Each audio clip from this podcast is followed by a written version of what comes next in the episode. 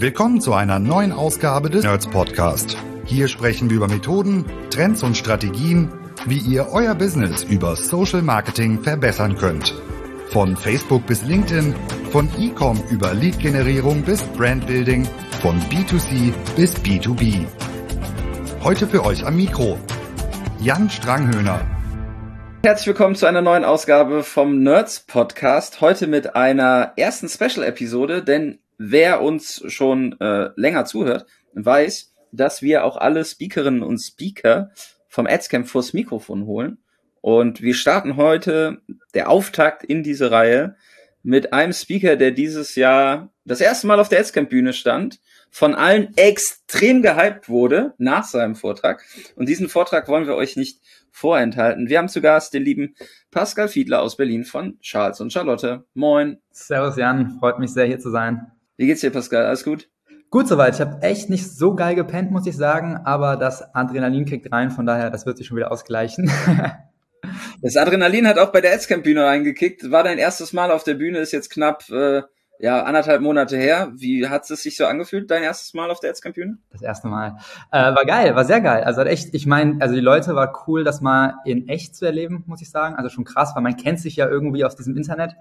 Ähm, und nee, auf der Bühne, Feedback war ja auch super. Von daher kundenorientiert, kundenorientierte Antwort scheint gut gewesen zu sein. War auf jeden Fall gut und äh, dein Name ist mir danach auf jeden Fall in diversen LinkedIn-Postings äh, über den Weg gelaufen ähm, und in Recaps. Ähm, ich möchte eine Anekdote mit unseren ZuhörerInnen teilen, denn der Lars hat dich anmoderiert auf der Bühne und für die Menschen, die dich noch nicht kennen, ähm, der hat gesagt, stellt euch vor, du bist in der Social Media Advertising Community der Facebook-Gruppe, in der alle sein müssen, um zu wissen, was gerade so geht, vom lieben Flo. Grüße. Und da taucht so ein Typ auf, der ist ultra neugierig, aber auch irgendwie ein bisschen nervig, weil der immer Fragen stellt. Und du hast so das Gefühl, was ist denn das für ein Typ? Und es hat so vor vier Jahren angefangen und Pascal, das warst du. äh, wie kam es denn dazu, dass du so neugierig da in diese Gruppen reingesneakt bist und äh, alles wissen wolltest und äh, ja alles hinterfragt hast? So, äh, wie kam es dazu? Ähm, das war echt, das war echt eine lustige Story, weil wir haben wirklich von, ähm, ich habe mit Paulina zusammen die Agentur gegründet. Wir hatten gar keine Ahnung von der ganzen Thematik und mussten uns halt auf einmal das ganze Wissen zusammenschustern. Äh, und deswegen sind wir da halt über die klassischen Tools, die man heute nutzt, ähm, haben wir versucht, das irgendwie zusammenzusammeln. Und äh, was ich halt geil fand, war, dass ich immer versprochen hatte, auch wieder zurückzugeben. Ne? Und ich hoffe, das war dann endlich mal so mein Pay, mein Paycheck zurück an die Community. da mal das, was wir gelernt haben, das, was wir weiterverwertet haben, auch mal dann wieder als Inspiration reinzugeben. Wo kommst du denn ursprünglich her? Also was ist so deine Heritage? Was ist dein, dein Background? Weil jetzt äh, macht ihr als Agentur ja Kreation und auch Performance Marketing. Aber was ist so, so dein Background? Wo, wo kommst du her? Was war so der, der Punkt, wo du dann gesagt hast, okay, ich muss jetzt in diese Gruppen und mich mit Performance-Marketing-Themen auseinandersetzen? Ja, Was war so da der, der Tipping Point? Voll.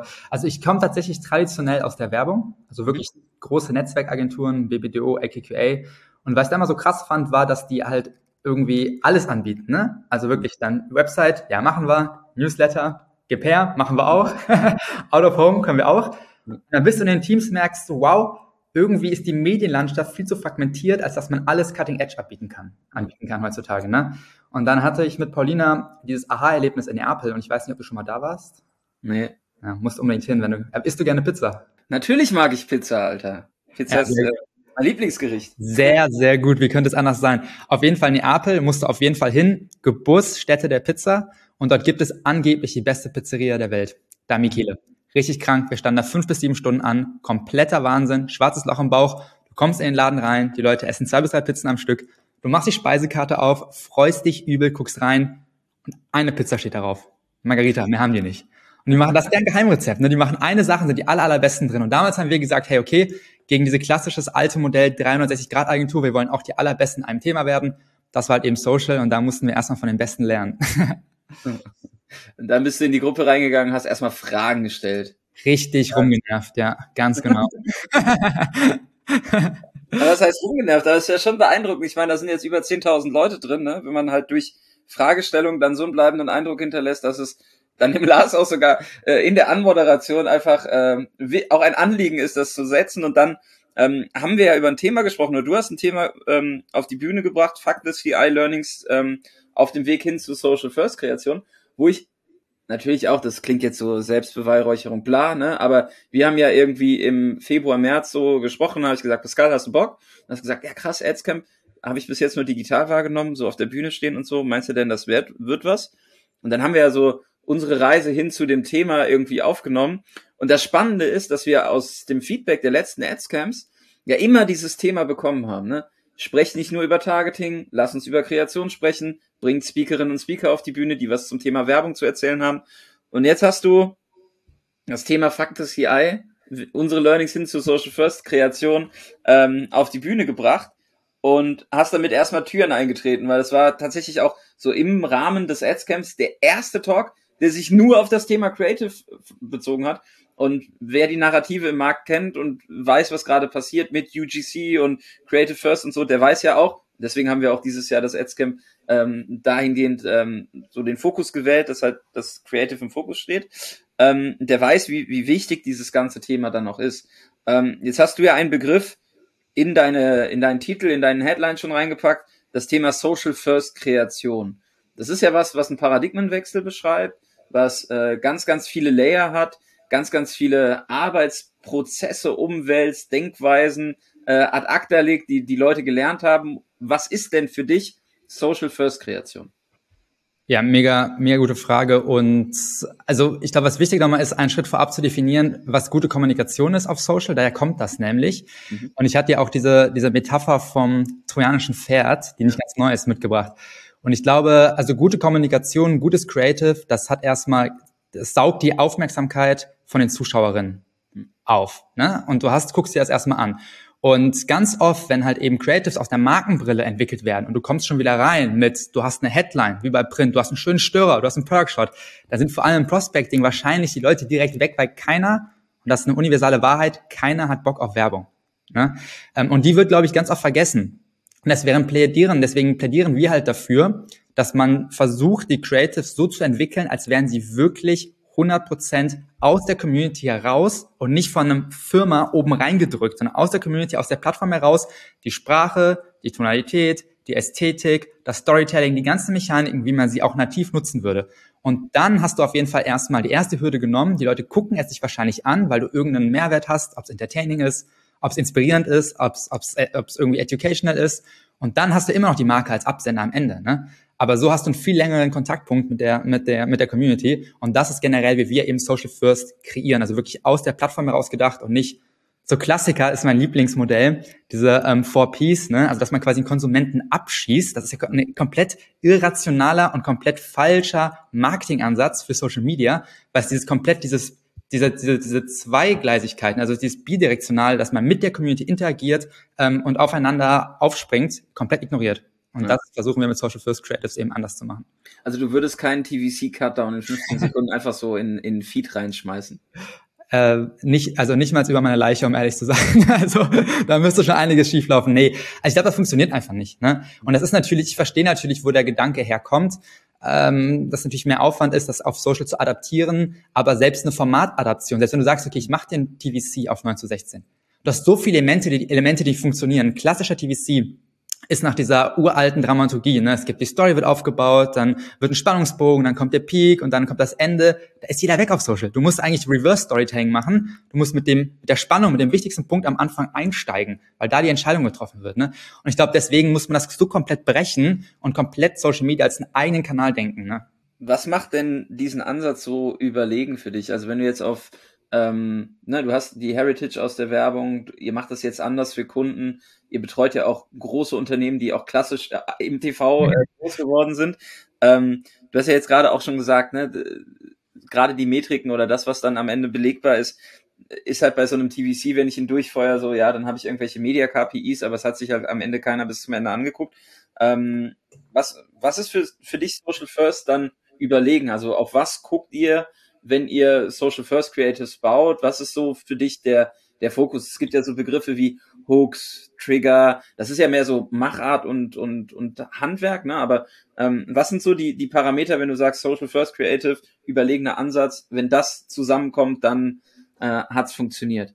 Ja, voll gut. Also ich glaube, das, was wir, das, ich hatte ja auch einen Case mitgebracht, sprechen wir vielleicht später nochmal drüber, aber wirklich sich dieses Thema, die bestehenden Mechaniken zu hijacken auf einer Plattform und so zu tun, als wäre man Teil der Community. Ne? Dann kommt halt ganz oft dieser Vorwurf, ja, wo ist denn da die kreative Leistung von der Agentur, wenn ihr das nehmt, was schon draußen da ist? Und dann sage ich halt immer, ja, ist doch mega geil, haben wir einen guten Job gemacht, weil wir wollen ja jemand von der Community sein. Und wir wollen uns ja quasi tarnen als Chamäleon oder als trojanisches Pferd. Ne? Und ich finde, das ist immer ein gutes Kriterium, wenn man sagt, okay, das ist prinzipiell ein Content-Piece oder ein Creative, das könnte jetzt auch von einem Creator oder einer Creatorin gepostet werden, ne? weil das halt einfach so aus der Natürlichkeit der Plattform entstehen könnte. Ne? Und das ist für mich so rein philosophisch erstmal ein großes Kriterium, um gute Social First Kreation zu beurteilen. Okay, äh, jetzt hast du ja natürlich einen sehr spannenden Ansatz gewählt. Ne? Du sagst, du musst irgendwie Bestandteil der Community sein, um da reinzukommen. Das Beispiel, lass uns das direkt anführen, was du dabei hattest, war von einem Katzenfutterhersteller, glaube ich, oder Tierfutterhersteller, aber Tierfutter, es, ja. es, waren auf jeden Fall Katzen zu sehen so. ähm, und diese Katzen haben miteinander gechattet. Und es war ultra lustig und diese Beispiele sind halt einfach grandios und vielleicht verlinken wir sie auch noch in den Shownotes, wenn sie noch zu finden sind, diese Videobeispiele. Ähm, aber du hast ja die große Herausforderung, ne? ich meine, wir sind ja jetzt auch agenturseitig, du bist ja nicht immer zwingend Bestandteil der Community am Anfang. Ne? Und wenn du jetzt sagst, für die Kreation ist es aber zwingend notwendig, dass du so wahrgenommen willst wie ein Teil der Community, dann musst du so sprechen, dann musst du dich so bewegen, dann musst du irgendwie ja Verhaltensmuster adaptieren, dann musst du Sprache, äh, Codes adaptieren, ne? irgendwelche kulturellen Codes, äh, Abkürzungen, bestimmte Begrifflichkeiten. Das ist ja schon alleine eine ganz neue Welt an Emojis, die man irgendwie lernen muss, die man vielleicht selber gar nicht auf dem Schirm hat. Wie wird man denn da Teil der Community oder wie macht ihr das, um am Ende dann auch die breite Palette an Kunden irgendwie betreuen zu können? Weil ihr habt ja jetzt nicht, ihr seid jetzt glaube ich 30 Leute, hm. aber äh, ihr stellt ja nicht die Leute nach äh, ihrer, also na, nach ihrem Bestandteil in der Community ein, weil vielleicht ergibt sich ja irgendwas, wo man dann sagt, so, ah, guck mal hier, Märklin Modelleisenbahn, das ist der Pascal, weil es nämlich eigentlich sein, sein Thema, da ist er voll in der Community drin. Wie, wie kommt man in diese Communities rein? Wie macht ihr das? Ja, total. Also ich glaube, klassisch einmal Social Listening ist jetzt keine, ist jetzt kein, äh, ist keine Überraschung wahrscheinlich, aber man kann sich durch die Plattform durchwühlen, das ist ein Punkt. Aber der viel spannendere Punkt, was wir machen, dass wir wirklich bewusst Leute casten, die auf dem Projekt arbeiten, die aus der Community kommen. Ihr werdet quasi zum Spion in einer bestimmten Community, fangt an, da irgendwie die Cultural Codes zu identifizieren. Wie viel Zeit plant man da ein? Also es gibt ja zwei Ansätze. Man wühlt sich selber in diese Community ein oder du castest Leute wie so bei der äh, Scripted Reality Variante von RTL und sagst so, hier, wir machen mal Familie im Brennpunkt und stellen das mal so nach. Ja? Äh, wie viel Zeit nimmt man da in Anspruch? Weil am Ende ist es ja schon auch ein Commitment auf Zeit und Investment von einem Kunden, ohne dass er vielleicht zwingend direkt weiß, was da passiert. Also wie legt ihr das dem Kunden auf den Tisch und sagt, wir brauchen das jetzt und, und wie plant ihr sowas? Weil es ist halt ultra komplex, sich so reinzuwühlen und Teil von der Community zu werden. Ne? Ja, total. Ist mega komplex.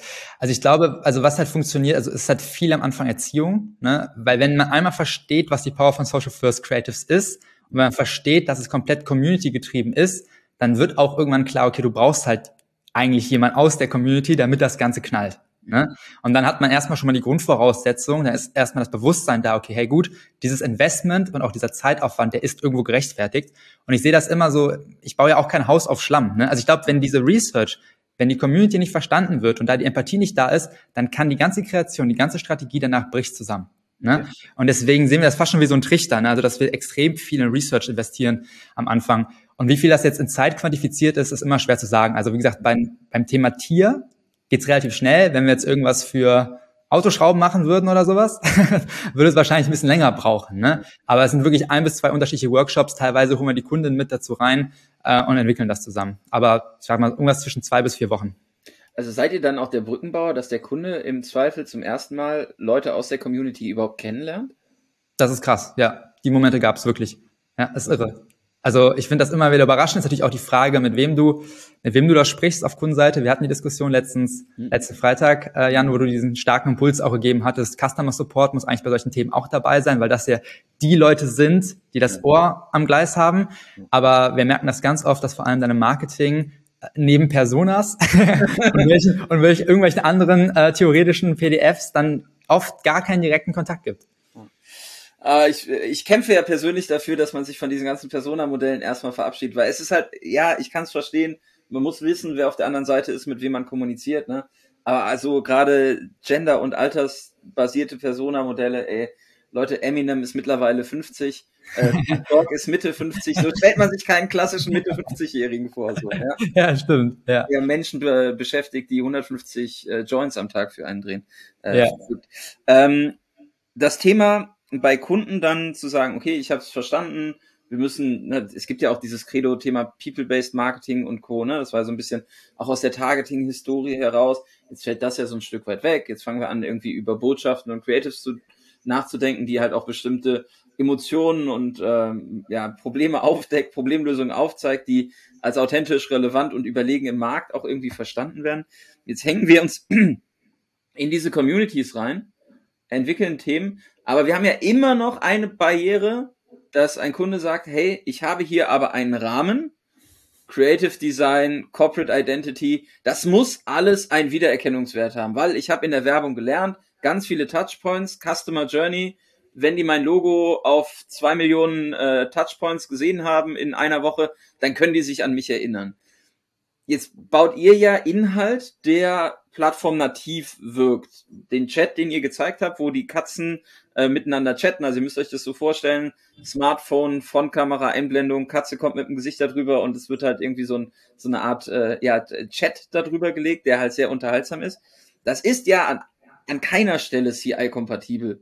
Ne? So, das ist ja, du hast ja auch den schönen, das schöne Beispiel gezeigt, so ein bisschen Plakatadaption auf Social war so die, die Heritage, aus der Grau hießen sie, glaube ich, ne? Mhm, genau. Aus der Grau kam. Und dann habt ihr was komplett anderes gemacht. Wie normal kriegst du denn jetzt den Kunden dazu, zu sagen, ey, dieses geht nicht, gibt's nicht, wir haben hier Regeln, das legen wir beiseite.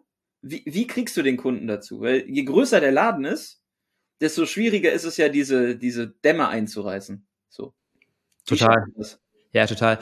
Also das ist, äh, das, das, das klingt immer, das klingt immer ein bisschen banal, aber es ist wirklich sehr, sehr, sehr viel Education und Kultivierung. Ne? Also ein sehr lange Gespräche und was, wie gesagt, immer unsere Ausgangsthese ist, das funktioniert extrem gut, ist halt, dass ich eben eingangs schon erwähnt hatte, dass man kein Fremdkörper sein möchte. Ne? Und ähm, wir haben da unterschiedliche Workshops oder Deep Dives aufgesetzt, wenn man halt einfach mal, das ist auch, das kann man einfach mal im Call machen, holt das Handy raus, geht auf die View-Page, geht in den Reels-Tab, wie auch immer, und scrollt da mal durch.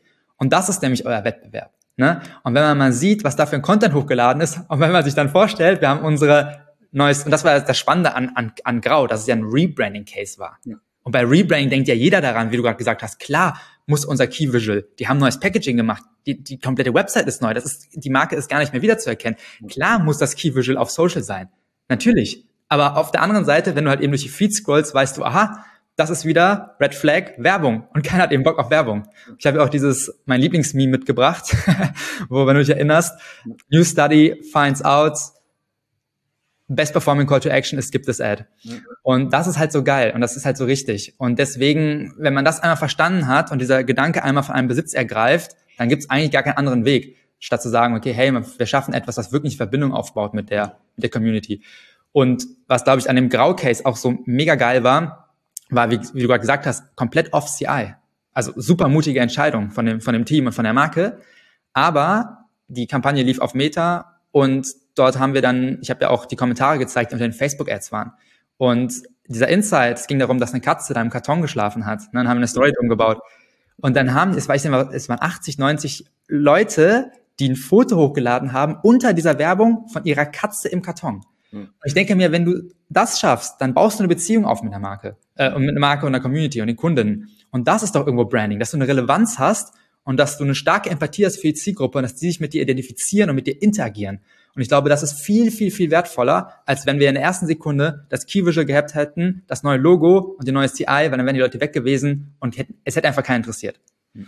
Jetzt gibt's ja doch die Antithese, ne? auch wenn du jetzt mit Meta sprichst oder mit TikTok, die sagen ja schon, okay, ne, du musst irgendwie, das Logo muss in den ersten eineinhalb Sekunden zu sehen sein, äh, leg deinen Fokus drauf, Wiedererkennungswert, bla bla bla bla bla. Ne? Also es gibt ja schon auch diese, diese Thesen, also bla bla bla klingt jetzt despektierlich, ne? aber diese, dieses klassische Werbehandzeug wird ja auch von Plattformen, Advertisern an die Hand gegeben, um zu sagen, okay, wenn wir es am Ende messbar machen wollen, dass eine Conversion im, Stadt, äh, im Kopf der Leute stattgefunden hat, weil das ist ja dieses große Thema, ne? Wir können ja über E-Commerce und Direct-to-Consumer-Kampagnen sprechen und alles ist toll belegbar und wir haben irgendwelche Google Analytics Charts. Jetzt hast du ja irgendwie ein Rebranding mit einem spielerischen, interaktiven, äh, ja, emotional berechnenden Ansatz, so, wo wir sagen, okay, ne, die, wird die Marke denn doch verstanden?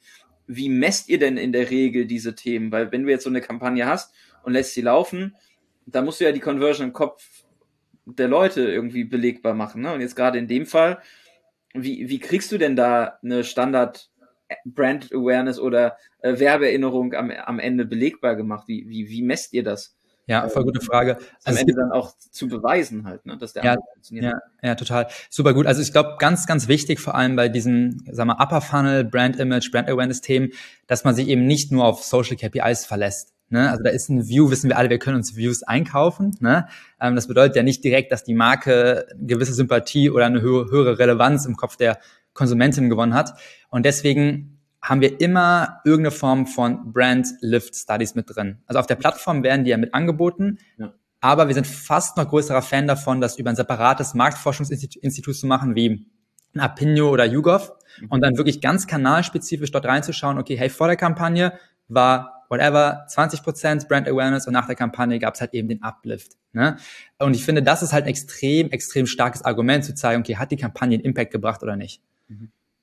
Also ihr lasst auch einfach klassische Studien mitlaufen, Fragestellungen und ihr seht auch, auch wenn man nicht auf dieses in den ersten 1,5 Sekunden muss das Logo und der Claim zu sehen sein und so, seht ihr trotzdem ein Uplift auf den normalen, sag mal, ne, den Standardmetriken, Werbeerinnerung, Botschaften, Empfehlungen, Handlungsintention. Das heißt, auch über diesen spielerischen, social nativen Ansatz kriegt man diese Metriken am Ende hoch und, und dann Lift hin. Voll, 100 Prozent. Also das, das ist auch das Argument, wo wir dann halt natürlich auch Kunden mit überzeugen können, ne? Ja. weil klar, Storytelling schön, aber im Endeffekt ist auch unsere Mission, dass wir immer beweisen wollen, wie effektiv Social Media wirklich ist, dass wir dafür kämpfen. Ne? Und das muss aber auch eben dann hundertprozentig richtig gedacht werden. Ne? Ähm, und ich glaube, was, was auch noch ein ganz äh, ganz spannender Ansatz ist halt eben, dass bei dem bei dem klassischen CI, also bei dieser klassischen TVC, du hast halt dann die ersten drei Sekunden oder die erste Sekunde gucken sich die Leute das an. Aber zum Beispiel auf TikTok, du hast ja kein, du kannst ja alles skippen. Ne? Also vielleicht ist da noch nicht mal die erste Sekunde, sondern wahrscheinlich schon eine halbe Sekunde, die Leute sind weg. Ja. Und jetzt vergleich das mal versus zu einem nativen Storytelling, wo du auf einmal 15, 10 oder 20 Sekunden einen Austausch hast mit dem Markeninhalt, was ja krass ist, also ein freiwilliger Austausch mit dem Markeninhalt. Und danach gibt es irgendeine Botschaft, die ein Gefühl bei dir auslöst. Bei Grau war es dann zum Beispiel, du hast geschmunzelt, hast gelächelt. Und dann gibt's diese, und das finde ich immer, wird ganz, ganz oft vergessen, vor allem bei Brand Awareness Kampagnen. Ähm, Brian Sharp, ähm, schaut euch das Buch mal an. Ich weiß nicht, ob du das kennst. Byron Sharp, klar. How Brands Grow. Genau. Und es ist immer das Geilste. Er, er kümmert sich ja eigentlich, er greift ja die ganzen Marketingmythen an und entwaffnet die und packt da wirklich mal unterschiedliche wissenschaftliche Studien hinter. Und was ich so krass finde, war, dass das ganze Thema Benefits, und das kennen wir aus jedem Briefing, Benefits, Benefits, dass im Endeffekt gar nicht der Benefit ausschlaggebend ist, sondern es ist einfach ausschlaggebend, dass du top of mind bist. Und mit dieser These finde ich halt, ist es ein super geiler, geiles Sprungbrett zu sagen, okay, dann lass uns doch 15 Sekunden geiles Entertainment machen, wo die Marke der Absender ist danach. Und dann, wenn es später zur Kaufentscheidung kommt, hast du halt im Kopf, aha, guck mal, ich erinnere mich an diese Marke, weil die haben doch diesen, diesen lustigen, die haben lust, dieses lustige Video geteilt. Du bist aber dann einen Schritt voraus vor der Konkurrenz und das zählt die erste Marke, die lustige Katzenvideos zeigt und das im Kontext des Produktes auch noch in der Anwenderschaft verstanden wird. Here we go. genau, ja. Ja, ähm, super spannend, ähm, denn genau, ich glaube, das ist halt, ne, also Byron Sharp auf jeden Fall lesen, ähm, mentale äh, Verfügbarkeit schaffen, ja. Mind Awareness werden äh, oder daran arbeiten. Das ist natürlich dann ein Wettkampf, ne? Das kann ich nicht mit 1000 Euro Adspend im Monat irgendwie hinbekommen, wenn ich irgendwie einen, einen Markt habe mit allen KatzenbesitzerInnen in Deutschland. Da brauche ich halt dann, um diesen diesen Status zu erreichen, halt schon auch einen, einen Anschub. Kreation kann einen großen Teil dazu beitragen, dass natürlich auch ja, organisch oder von sich aus selber Dinge verbreitet werden. Ähm, du, ihr habt ja Creatives gezeigt, die ihr dann sowohl organisch nutzt als auch in, in Paid-Kampagnen. Ist euer Anspruch, dass jedes Creative, was ihr baut, für Paid auch organisch funktionieren muss? Wäre, wäre konsequent.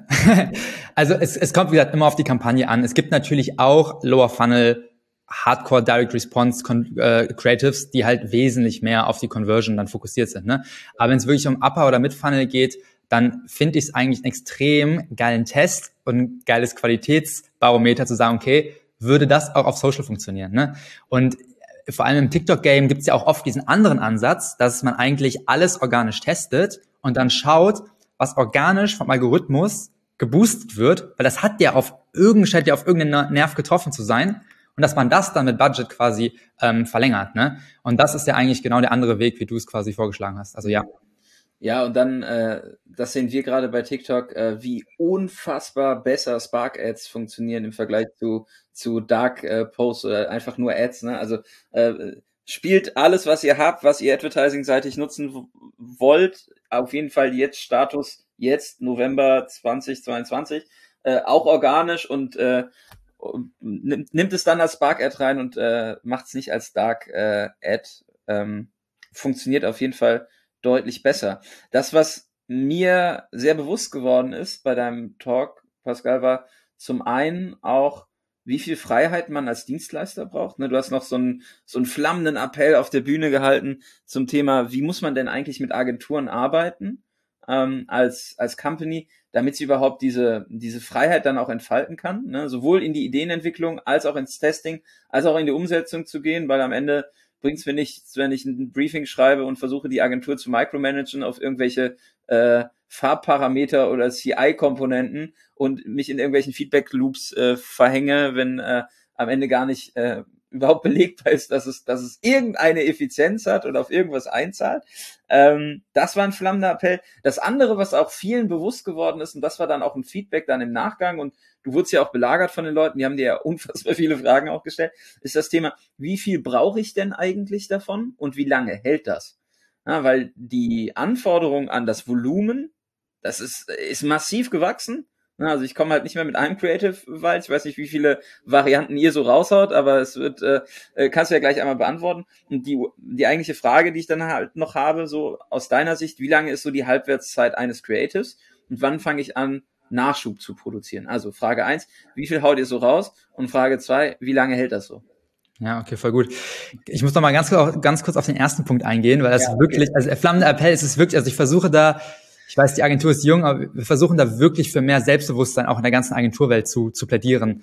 Und ich glaube, es ist so essentiell wichtig, dass Agenturen sich eben nicht mehr als Dienstleister betrachten, der oder die angerufen werden, um halt dann eben die Pixel zu schubsen, um das Logo größer zu machen, sondern dass man wirklich sagt, okay, hey, wir sind ein Partner auf Augenhöhe. Und das ist wie in einer, wie in einer privaten Beziehung, ist auch in einer Geschäftsbeziehung, ein Partner respektiert man. Wir haben zum Beispiel die Karlsbergs, Karlsberg Brauerei als Kunden und ich sag denen ja auch nicht, wie die Bier brauen sollen. Ne? Und deswegen erwarte ich den gleichen Respekt gegenüber unserer kreative Leistung. Und das soll gar nicht, hat gar nichts mit Arroganz zu tun, sondern es ist einfach unsere Erfahrung, weil ich glaube, in der Kreation ist dieses Sprichwort so gut, dass es zwischen Konsens und Nonsens oft nicht weit weg ist. Und ich glaube, damit, ich glaube vor allem, wenn Marken, also Marken müssen radikal sein, damit kreative Wucht entfaltet wird. Und wenn man eben micromanagt, dann zerstört man diese Radikalität, man zerstört diesen Mut, man zerstört das kreative Produkt. Es wird nie, nie, nie besser. Es wird konformer, aber das, glaube ich, sticht dann eben den Markt nicht durch. Und deswegen ist es so, so, so essentiell, dass Agenturen da ja sich nicht die Brot vom, das nicht die Butter vom Brot nehmen lassen. Ne? Genau. Und um deine Frage zu beantworten, äh, also klar, erstens, wie viele Creatives haben wir da? Wir denken immer an Runs. Die sind dann meistens auch weekly, also auch bei einer Brand Awareness Kampagne, ne, gibt es dann weekly neuen Content. Ist immer ein bisschen budgetabhängig, aber teilweise schon zwischen fünf bis 15 Creatives pro Woche. Ne. Man muss aber dazu sagen, das sind ja nicht immer von Scratch neue Creatives. Das sind ja teilweise Mutationen oder Iterationen, wo man dann mal nur ähm, teilweise einen Text bei dieser Katzenkampagne einfach eine andere Conversation, quasi, ein Text-Overlay austauscht, ne, oder andere Elemente. Aber prinzipiell schon hohe Frequenz, ähm, 5 bis 15 Creatives pro Woche. Und Halbwertszeit, vor allem merken wir zumindestens auf TikTok, im Paid Game krass brutal. Also ich würde mal fast sagen, irgendwas zwischen sieben, zehn bis 14 Tage und danach muss man eigentlich schon wieder was Neues haben. Ne? Also deswegen diese wöchentlichen neue Content reinwerfen ist extrem essentiell, damit die Performance oben bleibt. Ja, und das kannst du auch nicht, wenn du wöchentlich einen neuen konzeptionellen Ansatz machst, sondern du kannst da nur mit äh, Verbesserung oder Ausbesserung oder anderen Ansätzen arbeiten, aber dann ist es wichtig, Partner wie euch zu haben, die halt in Frameworks denken und auch reproduzierbare äh, ja, Elemente schaffen und Formate. Ähm, zu guter Letzt, äh, Pascal, du hast jetzt eben äh, diesen flammenden Appell nochmal wiederholt. Danke dafür. Ich glaube, das ist äh, extrem wichtig, weil es halt in diesem ganzen Paradigmenwechsel die Grundlage dafür ist, auch Social First agieren zu können. Ähm, ein Dienstleister hat ja auch immer noch äh, den Vorteil, dass er deutlich tiefer in dem ganzen äh, Game drin ist und äh, der Mixery-Brauerei jetzt zu sagen, wie man Bier brauen würde, wäre, glaube ich, ja, keine Ahnung, wie weit du äh, so im Bierbrauen bist, aber würde auch zu keinem guten Ergebnis führen. Das ist ein sehr, sehr schöner Vergleich. Ähm, abschließend jetzt für Q4 noch ähm, so dein, dein, deine These, das, was, was ihr jetzt gerade seht. Welche Art von Video, Short vom Video-Content funktioniert für euch gerade in der Produktion äh, extrem gut und was, was räumt gerade so alles ab? Was ist so dein, dein Geheimtipp äh, an äh, Machart, an äh, Format, an Erzählung, die, die extrem gut funktioniert gerade? Ja, voll gut. Also was wir gerade merken, fallen mir zwei direkt ein. Äh, einmal ist es das Thema Vlogs, ne? wie gesagt, sehr TikTok getrieben. Ne? Ähm, und das ist total geil, weil da kann man, das ist ja wirklich auch ein natives Content-Format extrem guten Produkt aus äh, rein sneaken, ne? Und das kann sich einfach darum drehen, ähm, dass man halt sagt, hey, okay, ich probiere jetzt mal einen Tag lang das Produkt aus oder ich probiere mal eine Woche lang das Produkt aus. Vor allem bei alles, was mit Food äh, zu tun hat, extrem kranker Hebel und da zieht man organisch, also wir haben das oft getestet, organisch erzielt man da locker sechsstellige Reichweiten mit und über Paid ist es dann halt, okay, yo, das ist wie gesagt Social First und dennoch irgendwo Hard Selling, also supergeiler Fit. Ähm, und ein anderes Format, äh, was auch gerade relativ steil geht, ist diese Street-Interviews. Also vielleicht noch ein kleiner, kleiner Sneak Peek. Also da fokussieren wir uns gerade sehr drauf. Komplett irrational, weil das ist, wie gesagt, auch ein krasses Entertainment-Format. Aber es gibt da ein paar ganz spannende Cases, die uns inspiriert haben aus Amerika, wie es oft so ist. Ähm, und das halt einfach ein wiederum sehr unterhaltsames, sehr, muss natürlich irgendwo mit Humor und mit überraschenden What the fuck-Momenten kombiniert werden. Aber das hast du immer direkt die Aufmerksamkeit von den Kunden und dann kannst du dort natürlich auch wiederum das Produkt stattfinden lassen. Ja, ich finde das, ich finde das Format auch geil, weil aber das, das Schöne ist ja auch, und das so zum Abschluss, man muss das Rad ja nicht neu erfinden. Du hast ja eben gesagt, so wo ist dann die Kreationsleistung? Du musst halt irgendwo den Kontext setzen und das adaptieren und geil machen und am Ende ist es halt immer noch ne, so die Machart, die dann über äh, Sieg oder Niederlage entscheidet. Aber das Street äh, was du hier ansprichst, das hat ja ein TV Total und Stefan Raab auch groß gemacht, ne? Voll. Also so dieses, du hast eine Kamera, läufst wirklich durch, durch die Fußgängerzone und interviewst einfach Leute zu einem bestimmten Produkt und das ist halt irgendwie funny oder du hast dieses dieses Thema im äh, der TV Total Kiosk, ne, wo man einfach sagt, so du schaffst eine Alltagssituation, wo die Leute direkt reintauchen können und du hast halt irgendwie niedrigschwellig irgendwie den, den Produktfokus. Das, was ich auch noch spannend finde, was ich, was wir gerade sehen, ist halt alles, was im ähm, ja, im, im Teleshopping funktioniert, ne? Also dieses, ja, die Leute anschreien und so, aber äh, guckt euch mal zwei Stunden QVC an, so. Und versucht darauf irgendwie UGC-Briefings zu schreiben und das funktioniert halt am Ende, ne? Also die Trigger, Verknappung, äh, wie inszeniert man das Produkt, äh, Produkte, die man direkt im Kontext sieht. Natürlich alles, ne, sehr stark Impulskaufprodukt getrieben, da verkauft man jetzt nicht irgendwie eine Karre oder äh, eine Solaranlage äh, direkt drüber. Aber es gibt so klassische Formate aus dem TV, die man sich einfach, die man einfach nur gut weiterentwickeln muss. So. Und das Street, das Street Talk-Thema äh, ist halt die, die Ode an TV Total dann. An nee, das, also ich, ich glaube auch, da kann man auf jeden Fall aus anderen Branchen was recyceln. Also wir denken halt immer unter diesem Entertainment-Aspekt, ne? Deswegen das, was du meintest, gerade total geil. Ähm, aus TV, es gibt unendlich viele YouTube-Formate, die organisch auf Social, äh, auf TikTok vor allem abheben, aber auch generell im Content Graph abheben rein da, zack, experimentieren und das einfach nutzen und einfach versuchen, Leuten Spaß wiederzugeben und dann halt eben die Marke als Absender, als Plattform inszenieren. Grundlage für alles ist aber, dass man selber dort aktiv ist und eine Affinität dafür entwickelt. Und ich glaube, das ist so auch der Abschluss. Jemand, der selber nicht auf TikTok zwei Stunden die Woche verbringt, der darf am Ende nicht darüber judgen, ob ein Creative für TikTok geeignet ist oder nicht. Ne? Also wer nicht auf dieser Plattform ist, der muss erstmal starten, da am Start zu sein und äh, irgendwie selber Zeit drauf zu verbringen, bevor er ein Urteil fällt, ob das irgendwie gut ist oder schlecht. Und ich möchte DCI-konforme Ads sehen auf TikTok, die dann am Ende auch wirklich Resultate geliefert hat, weil die wird es wahrscheinlich nicht geben. Ja, gar, also garantiert nicht. Ich glaube, er wird sich TikTok selber gegen wehren. Können wir mal fragen, ne? aber dieser, dieses Credo Don't Make Ads, Make TikTok macht ja natürlich auch den Einstieg ein bisschen schwieriger, weil jeder denkt so, ja, wie muss denn ein TikTok aussehen? Am Ende gibt es da auch kein Blueprint für, ne? So, es sollte halt am Ende nicht so krass radikal nach Werbung aussehen. Ähm, also beschäftigt euch damit, was erfolgreiche CreatorInnen auf, dem Pla auf den Plattformen machen und versucht zu adaptieren. Pascal, es war mir eine Freude. Vielen, vielen Dank für deine Insights, auch den geilen Talk. Und wenn ihr Fragen an Pascal habt, dann äh, findet ihr ihn auf LinkedIn und da haut er auch relativ viel wertvollen Content raus und zwar in einer Frequenz, wo man sagt so, hey, ne, jetzt ist Payback-Time, vorher hast du die Fragen gestellt und Leute genervt, jetzt dürfen dich die Leute fragen und nerven, äh, denn es ist ja ein Geben und Nehmen in der Community, deswegen äh, haut den Pascal an, wenn es um das Thema Social First Kreation geht. Ähm, der hat immer gute Tipps und vor allem ein äh, sehr gutes Auge und ist sehr umtriebig und sieht, was gerade so angesagt ist. Pascal, vielen, vielen Dank für deine Zeit und deinen ganzen Input. Cool. Vielen Dank, Jan, hat Bock gemacht. Vielen Dank fürs Zuhören. Wenn euch der Podcast gefällt und ihr mehr wollt, abonniert uns auf iTunes oder Spotify und bewertet uns gern. Und wenn ihr Hilfe braucht, damit eure Kampagnen fliegen lernen, bucht einfach eine kostenfreie Strategie-Session. Den Link findet ihr in den Show Notes.